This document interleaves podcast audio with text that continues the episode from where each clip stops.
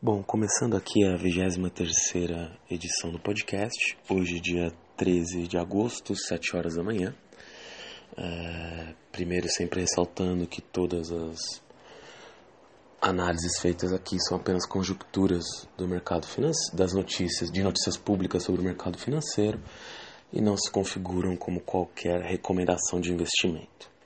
Bom, é, é, iniciando aí agora a 23 edição. Na semana passada, na quinta-feira, é, não foi possível gravar uma edição. Hoje eu tô aqui de volta na segunda. A expectativa é que nessa semana eu consiga gravar uma segunda edição. Só não sei exatamente o dia. É, ela deve ser divulgada na quinta pela manhã. Só não sei se ela vai ser gravada na quarta à noite ou na quinta-feira de manhã mesmo. Bom, vamos lá. É, nessa, nessa edição de hoje, acho que é, se faz fundamental, aí se faz mister, né? Começar um pouco comentando sobre a crise da Turquia com os Estados Unidos, porque ela tende a que ela tende a impactar de maneira bastante expressiva os mercados emergentes em geral e o Brasil. Então vamos lá, apenas fazer uma breve introdução. A Turquia tem um presidente, uh, o Erdogan, o seu partido está no poder desde 2002. Ele ali. Uh, a Turquia recentemente acabou de passar por uma reforma ali, né, que transformou o Erdogan, que era presidente, em primeiro-ministro, partindo ali para um terceiro mandato dele. Boa parte da comunidade internacional viu essa última votação, por mais que tenha sido, entre aspas, uma votação livre, como o início de uma ditadura na Turquia por parte do Erdogan, até por essas mudanças constitucionais que ele vem realizando por lá. E, e só recapitulando um pouco, isso é mais recentemente, mas o motivo uh, da, recente crise, da recente crise da Turquia começou até um pouquinho em 2016. Em 2016 houve uma tentativa de golpe na Turquia contra o Erdogan. É, setores do exército, setores da sociedade civil se uniram para tentar depor ele ele conseguiu uh, sobreviver a esse, essa tentativa de golpe, em parte até por apoio da população, que meio que foi às ruas e uh, se interpôs contra parte do exército que se levantou contra ele. E desde então o Erdogan veio realizando diversas uh, prisões no país de, desde funcionários públicos, agentes do exército, a jornalistas. Então, digamos que isso virou uma justificativa para uma certa caça às, caça às bruxas na Turquia. E o Erdogan acabou responsabilizando ali como responsável por, esse, por essa tentativa de golpe um clérigo que vive nos Estados Unidos hoje, salvo engano, no estado da Pensilvânia. E desculpa aí pelo, pela pronúncia aqui, mas o Fethullah Gulen, digamos que é o Gulen, é, que é esse clérigo que foi embora da Turquia há bastante tempo e mora hoje nos Estados Unidos, foi responsabilizado ali como autor intelectual do golpe e tudo. Enfim, passaram-se dois anos, o, as prisões de Erdogan foram aumentando, né? Até que essa semana, ele, semana passada, ele prendeu o Andrew Brussel, que é um pastor evangélico norte-americano. Uh, não tenho grandes informações sobre esse cidadão, mas é, mas, ao que tudo indica, o André Bruce era um pastor evangélico que, sei lá, agora o governo turco está acusando de ter, com, de ter conspirado junto com Gulen para a tentativa de golpe em 2016, mas parece que as provas são um pouco dúbias, então na verdade parece que o Brusson ali, não, não conheço, mas de acordo com os meios de publicação em geral, teria sido meio que um bode expiatório. O que, que o governo turco fez então? Prendeu o Brusson, que é esse cidadão norte-americano, um pastor evangélico, e em troca pediu a extradição do Gulen, que seria esse clérigo uh, que teria sido um autor intelectual dessa tentativa de golpe contra o Erdogan. E só ressaltando que também não, não conheço tão bem o Gulen para defender ou falar bem, mas o fato é que não parece também ter prova inequívoca de que o Gulen tenha sido o autor dessa tentativa de golpe, embora é, seja inegável que entre o, as pessoas que participaram dessa tentativa, muitos uh, eram influenciados pelas ideias do clérigo que, apesar de estar nos Estados Unidos há bastante tempo, uh, extraditado da Turquia ali, tem seus seguidores no país. Bom, resultado disso, Donald Trump, um cara muito sensato, né, e muito calmo, ficou muito bravo com a prisão do Branson e ameaçou ali, é, dobrou as cotas de as tarifas sobre importações de aço e alumínio da Turquia, falou que os Estados Unidos não iria mais investir lá. E, bom, isso levou a lira turca a se desvalorizar de forma muito abrupta, perdeu cerca de um quarto do valor na semana passada, até porque muita gente achava que o Erdogan ia acabar chegando num acordo com o Trump, mas ele tem dito que não. Hoje, até segunda-feira, tem notícias, inclusive, dele falando que, que ele publicou um editorial no New York Times esse sábado, falando que os Estados Unidos é o único país do mundo, que ele pode conseguir outras fontes ali de, de financiamento, e muita gente falando que ele pode ter conversado com o Putin, com a China, com o próprio Qatar, que está um pouco isolado ali na Península Arábica, né? Porque a Arábia Saudita, depois dos desentendimentos com o Qatar, praticamente isolou o país, que é o único com o qual ela tem fronteira, e o Qatar tem lá suas reservas financeiras. Mas as pessoas que veem isso de fora dizem que o nível de empréstimos que a Turquia precisa não poderia ser fornecido pela Rússia nem pelo Qatar e que a China não se envolveria nessa briga. Bom, finalizando, é, o, os juros turcos agora estão mais ou menos, acho que acima de 17% ao ano, e a inflação lá só no mês de junho foi de 16%. Então a expectativa que o mercado teve, isso também foi uma das razões para a desvalorização da lira, foi que o Banco Central turco iria aumentar os juros, e que realmente ficariam os maiores juros do mundo com alguma folga, né, porque teria que ser um aumento de juros alto, para tentar uh, pagar juros que justificassem as pessoas a não comprarem dólares, porque a fuga natural quando um país está em crise seria a população com, com recursos comprar dólar para se proteger. Bom, o Erdogan, na verdade, é, apesar do Banco Central turco, em teoria, ser autônomo, o Erdogan veio a público e pediu para os turcos exercerem ali seu, seu lado patriótico, né? E que não comprassem é, dólares nesse momento e investissem tudo que tivesse em lira turca para salvar a moeda do país. Bom, como a gente viu, por mais patriota que os turcos possam ser, isso não deu muito certo, né? E a gente chegou nesse cenário em que, por causa dessa crise com a Turquia, e vimos aqui, aqui no Brasil tivemos um reflexo de uma queda mais brusca na bolsa, mas o dólar acabou que nem se valorizou tanto assim, foi menos de 2%, mas tivemos ali uma desvalorização da, do peso aqui na Argentina de 4% e outros países sofrendo mais. O resultado disso é que enquanto esse cenário não for bem arrumado, alguns investidores vão fazer um sell-off sell off global, se é que a gente pode chamar assim, e quando vem um certo pessimismo com os emergentes de forma geral, muitas vezes não se olham todos os uh, atributos de cada país. Então, digamos que quando estava tendo um certo euforia com os emergentes, os problemas fiscais brasileiros estavam sendo até subestimados, se é que era para dizer assim.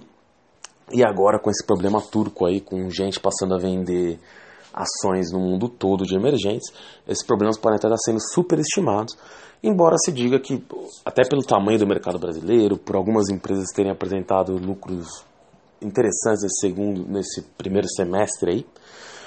O seu off não deve ser algo tão expressivo, mas pode aí levar a bolsa patamar de 72, 70 mil pontos. E claro, o cenário eleitoral ganha mais peso. Apesar de nos últimos dias aí eu ter uma certa impressão que outra, o governo de qualquer um dos possíveis presidenciáveis é uma coisa.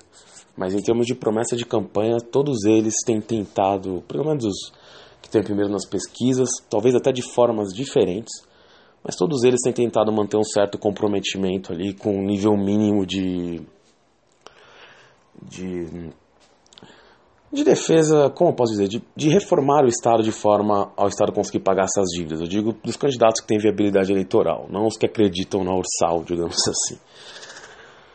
Bom, o cenário turco é mais ou menos esse, deve influenciar o Brasil. E só uma, outras duas notas aí, bem mais curtas, né, que já foram quase 10 minutos aqui só sobre Turquia. É, teve uma briga também aí entre Canadá e Arábia Saudita.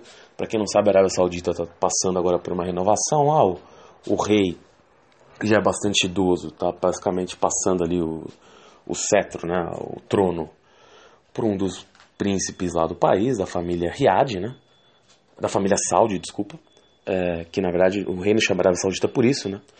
E bom, Ele ali, em teoria, é um cara mais reformador, é, abre o cinema, está tentando, para quem gosta de futebol, está comprando jogadores, até muitos brasileiros, para tentar revitalizar o campeonato da Arábia Saudita, para trazer audiência para o Ocidente, criar mais uh,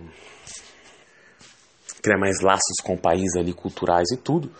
Mas lá dentro continua sendo um país complicado e, e que as mulheres têm muito poucos direitos e com vários outros problemas de direitos humanos. Bom, essa semana eles prenderam lá uma ativista que pedia maior direito para as mulheres. Ela tinha família no Canadá uma, uma certa origem ali, que agora não sei o certo canadense. A ministra de Relações Exteriores do Canadá reclamou sobre essa prisão, falou que era um absurdo. E o, o a Arábia Saudita reagiu ali de forma muito intempestiva. A Arábia Saudita é um dos maiores investidores do mundo, né, graças às suas receitas de petróleo. Saiu vendendo títulos canadenses, falou que não faria mais negócios com o Canadá. Recentemente o Canadá tinha fechado ali um contrato de 13 bilhões de dólares de venda de veículos blindados para a Arábia Saudita. Eles falaram que não querem mais cumprir esse contrato.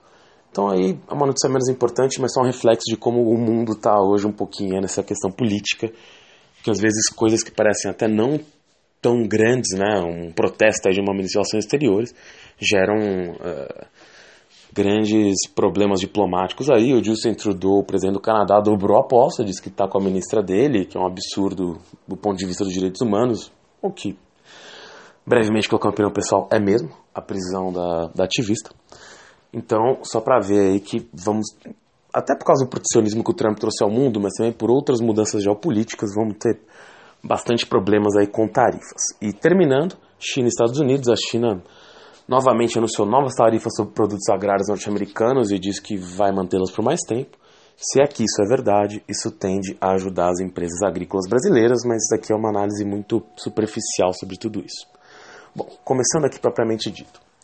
Vou começar primeiro pelas empresas do setor de proteína animal da Bolsa, começando pela BRF, que anunciou seus resultados aí no final dessa última semana, e foi um resultado horroroso, um prejuízo ali de um bilhão e meio, impactado por diversas coisas, é, desde a operação carne fraca, porque desencadeou custos com advogados, consultores, enfim, desde a greve dos caminhoneiros, que fez ela perder alguns animais, desde algumas mudanças contratuais com a entrada do Pedro Parente, que desfez alguns contratos e pela rescisão antecipada a empresa também teve que desembolsar mais dinheiro, pela Operação Trapaça, que também foi outra operação que acabou afetando a BRF ali da Polícia Federal, pelo fechamento dos mercados da União Europeia.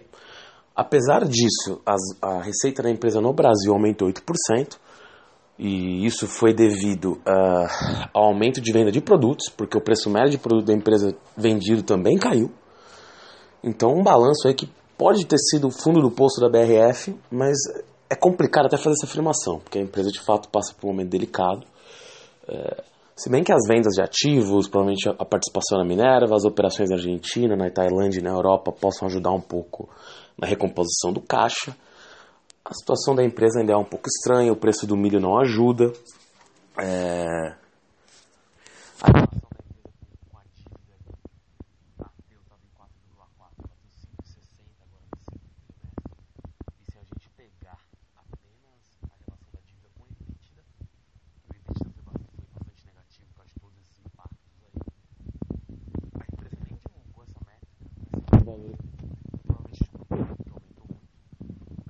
valor econômico, de acordo com essa métrica, a alavancagem estaria em 7,69, o que é um valor realmente quase absurdo assim de alavancagem.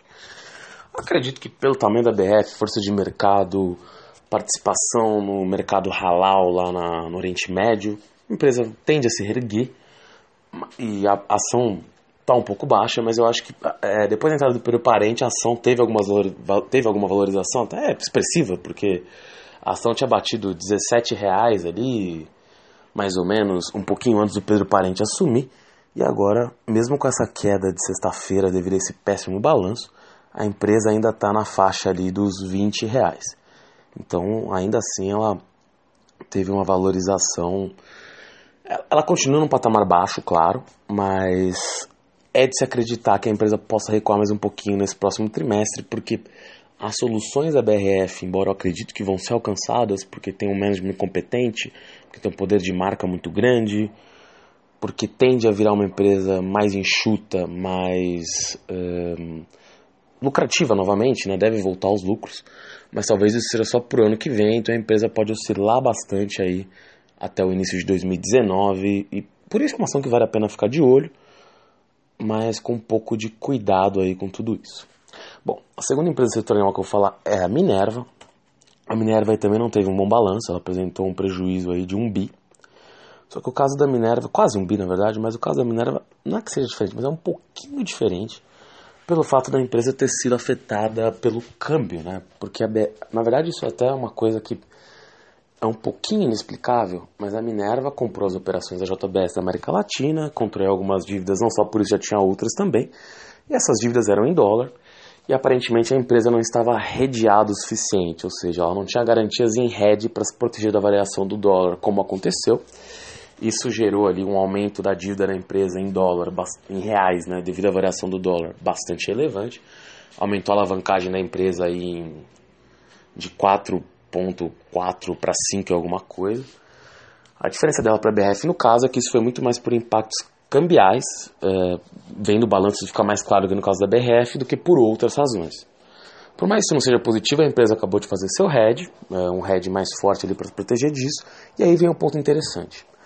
A empresa aumentou suas receitas, apesar dessa, desse prejuízo alto, como eu disse, só ressaltando mais uma vez, muito baseado no câmbio, e anunciou ali um plano de fazer o IPO de suas operações na América Latina, excluindo o Brasil, onde já tem ações na Bovespa, e, e, listando essa nova empresa suas, que seria uma subsidiária da Minerva brasileira listada na Bovespa, é, seria listada na bolsa na bolsa é, na bolsa chilena.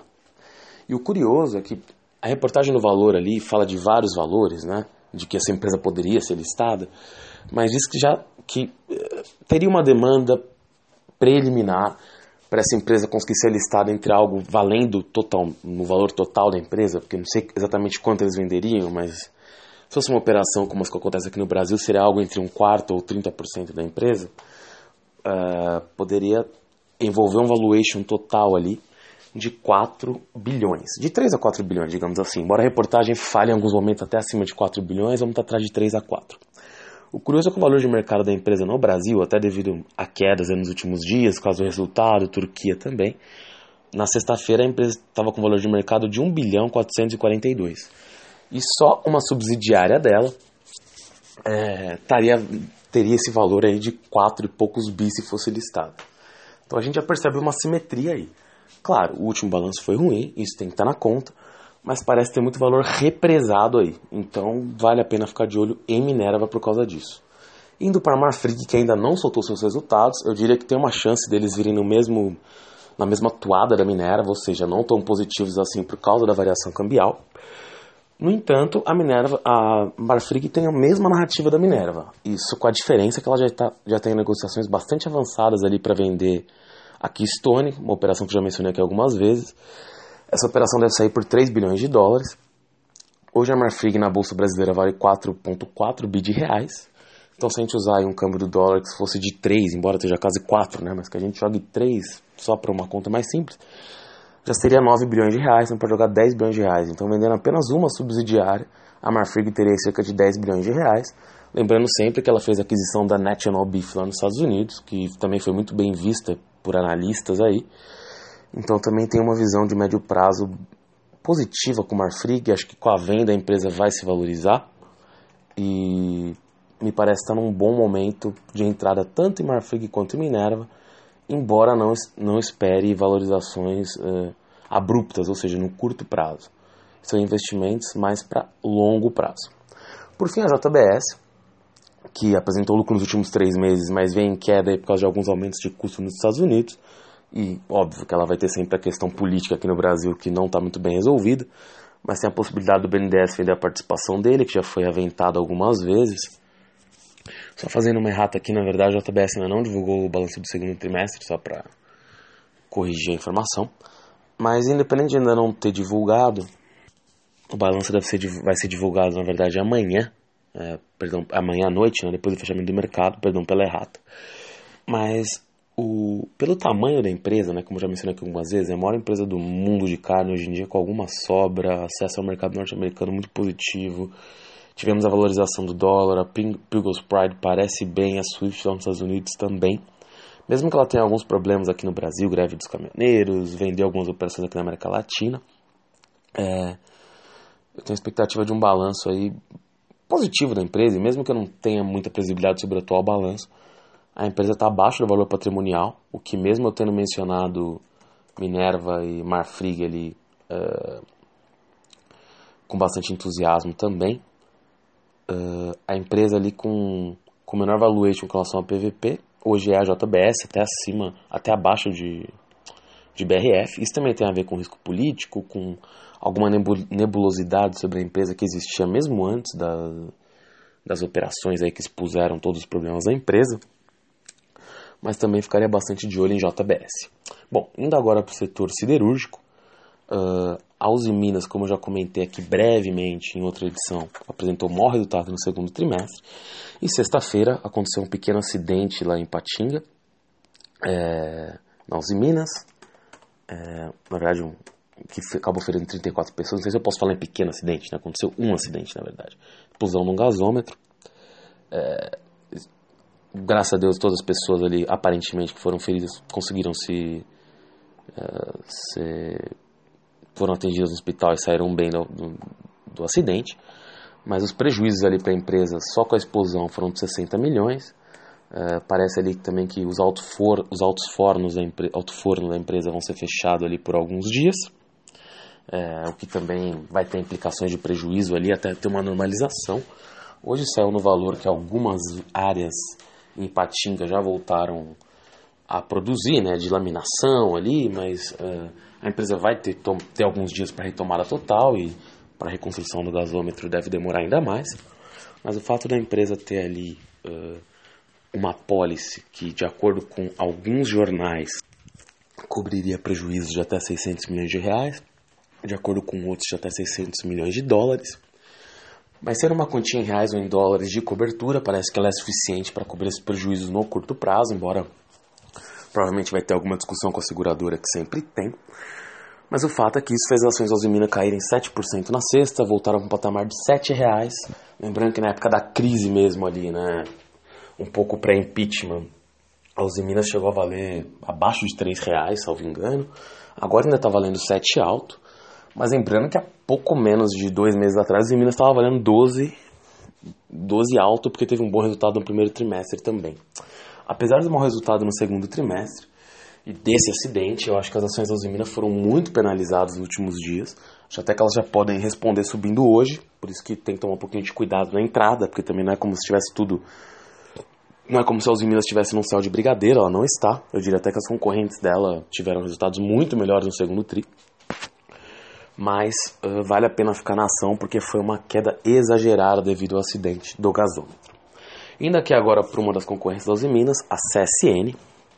A CSN saiu de um prejuízo para um lucro líquido de 1,16 bi, um resultado espetacular, na verdade, no segundo TRI. A CSN já há bastante tempo é uma empresa endividada ao extremo, conseguiu rolar algumas dívidas, vendeu ali alguns é, ativos, inclusive um nos Estados Unidos por 400 milhões de dólares recentemente. É, saiu no jornal também de sexta-feira que a Uzi Minas, a CSN, perdão, estaria contratando um banco norte-americano para vender é, seus ativos em Portugal e na Alemanha, o que poderia ali é, acabar dando para ela um, uma nova receita, uma redução de endividamento, uma, um, uma receita com essas vendas de um bilhão de dólares. Além disso, a Minas também tá, a Minas, perdão, a CSN estaria pensando em fazer streaming de mineração, que foi o que a Vale fez recentemente com uma mina de cobalto no Canadá. Na verdade, o streaming de mineração é quando você ainda não está produzindo. Uh, quer dizer, você pode até estar tá produzindo, mas é quando você vende uma produção futura em troca de receita presente. Então, na verdade, ela anteciparia a venda de algum de minério de alguma de suas minas, uh, o que também é interessante para a empresa, seria uma maneira de antecipar a receita e tentar diminuir seu endividamento no curto prazo. Isso claramente tem implicações no longo prazo também, porque você está antecipando receitas. Mas como a empresa tem dívidas para pagar, por mais que ela tenha conseguido rolar as dívidas com o Banco do Brasil e com a Caixa, parece importante aí ela conseguir fazer esse, essa antecipação de receitas de forma a ficar um pouquinho mais previsível o seu futuro. Bom, indo aí para a última empresa do setor, a Gerdau, também teve um bom resultado no segundo TRI.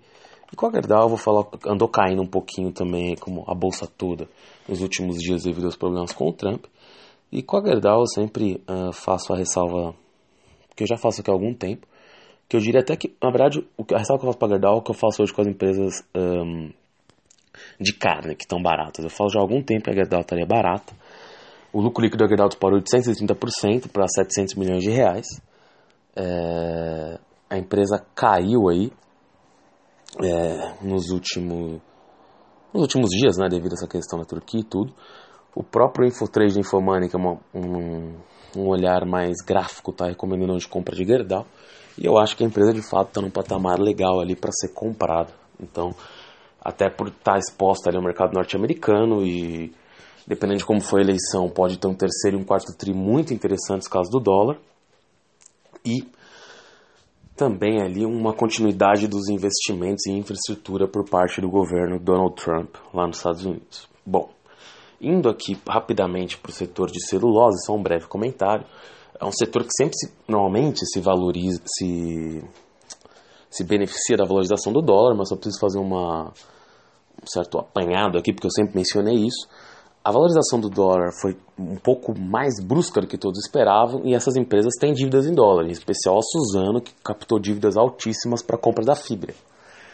E, é, devido a essa valorização brusca, digamos que o hedge que, essa, que principalmente a Suzano fez ficou abaixo da onde o dólar chegou. Porque quando você faz um hedge, é, vamos supor, hoje o dólar está 3,20. Eu vou lá e pago um valor ao banco para é, uma comissão ao banco, né? Para que se o dólar bater até tal valor, eu não vou ter que despender valores adicionais no pagamento da minha dívida, ou seja, eu me protejo dessa subida pagando um valor. A questão é que a Suzana, especificamente, por exemplo, fez um hedge que cobria se o dólar batesse até 3,60 e o dólar bateu 3,85.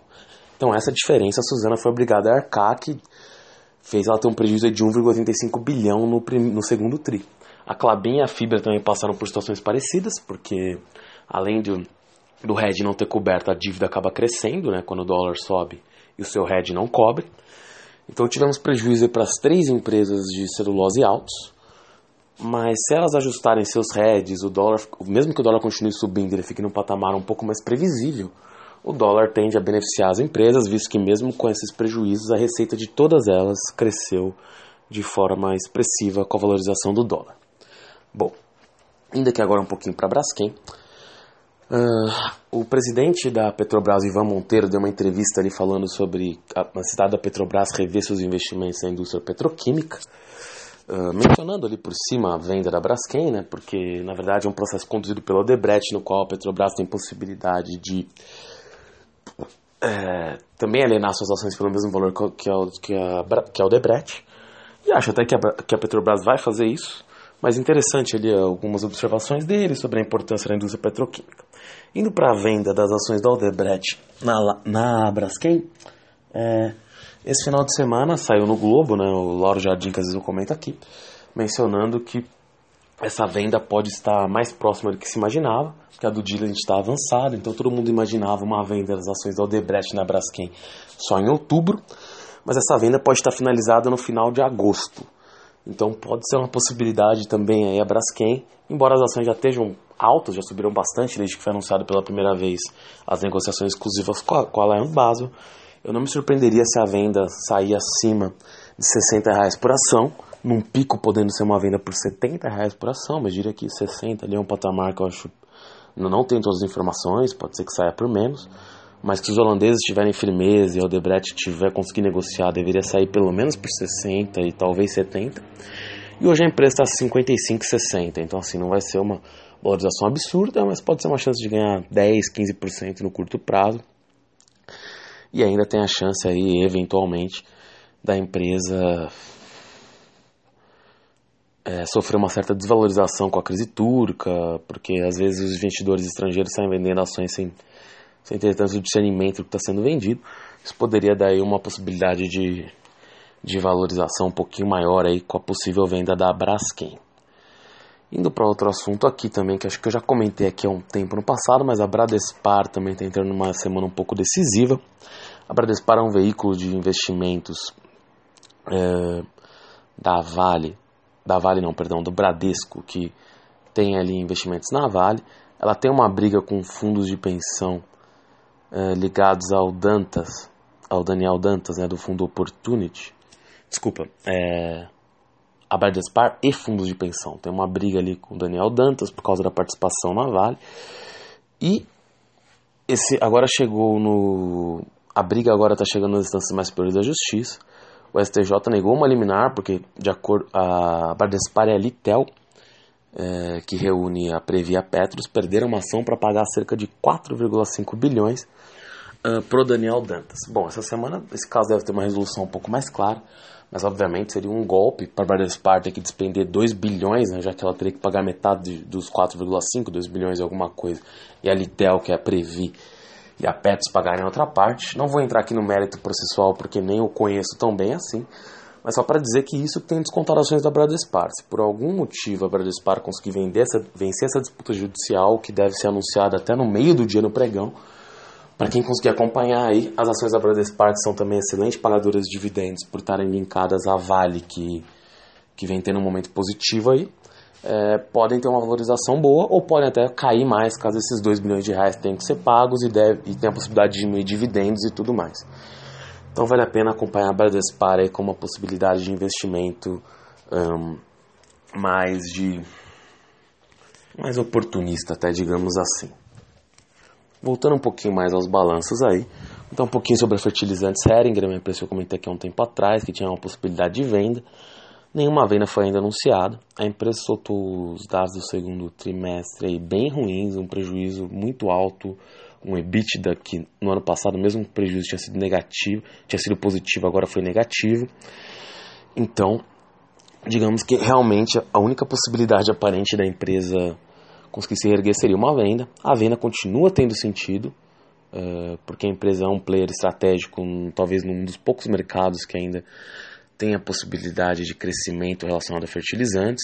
Tem grupos internacionais provavelmente de olho, mas é importante aí ter em mente que caso a venda não saia, a empresa pode ter um baque ainda maior aí uh, em suas cotações, que na verdade se a gente considerar que no ponto mais baixo do ano teve em 2,23 chegou até em 3 e ainda está em 6 reais, ainda assim no ano ela tem uma valorização de 133% em 2018, que é muita coisa, mas é bom ter bastante cuidado porque a empresa pode devolver tudo daqui para frente caso não saiam novas notícias sobre a venda ou caso a especulação não continue.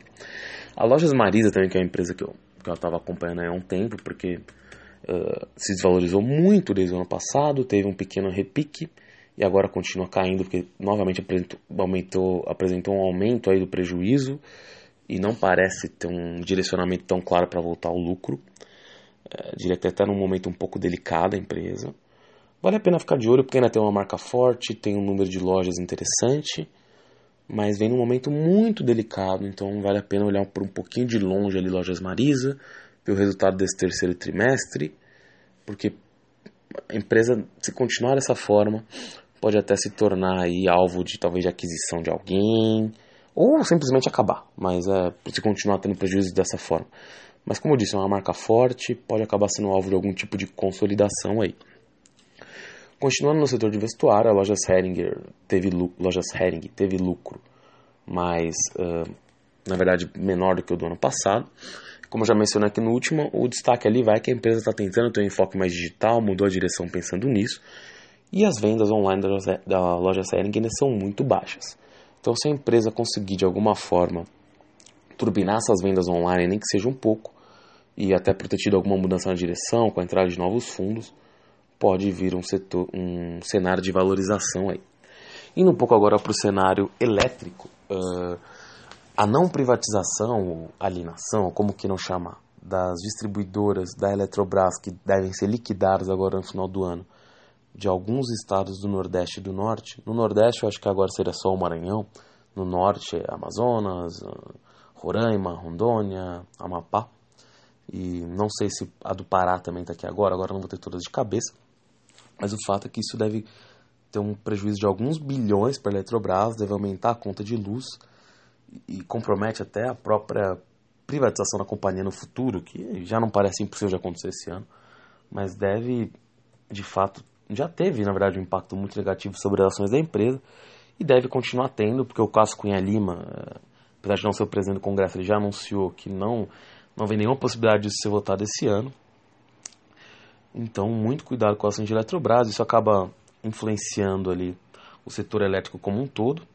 Embora talvez a exceção seja a Eng, né, que curiosamente é, era uma empresa que era ligada ao grupo Eletrobras, foi comprada pela Eng, que é uma empresa francesa, e desde então ali, curiosamente, a Eng hoje, como valor de mercado, vale, apesar de ter uma receita muito menor, vale quase tanto quanto a Eletrobras, e anunciou dividendos ali bastante altos ali para os acionistas. Então vale bastante a pena ficar de olho na Eng aí também, embora já seja uma ação cara, mas uma empresa muito bem administrada, que paga bons dividendos e que tem tirado bastante proveito aí do caos que é um pouco o setor elétrico brasileiro, mas para ela tem sido positivo. E se vier mais estabilidade no setor elétrico, melhor ainda. Bom, sexta, é, na sexta-feira também o BC finalmente aprovou a operação entre XP e Itaú. O Itaú ele entrou no capital da XP ele tinha algumas opções de compra para chegar a virar majoritário da XP das ações ordinárias.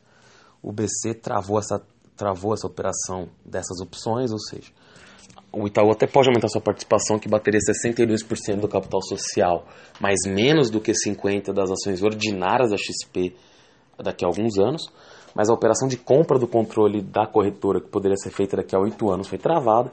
E na verdade, daqui a oito anos, o Itaú poderá ter um direito de preferência, caso alguém tente comprar o controle da XP, ele pode igualar, mas ainda assim isso teria que ser novamente notificado ao Banco Central para aprovação, por CAD também, mas o Banco Central foi mais rígido do que o, do que o CAD com essas operações, com essa operação e suas restrições.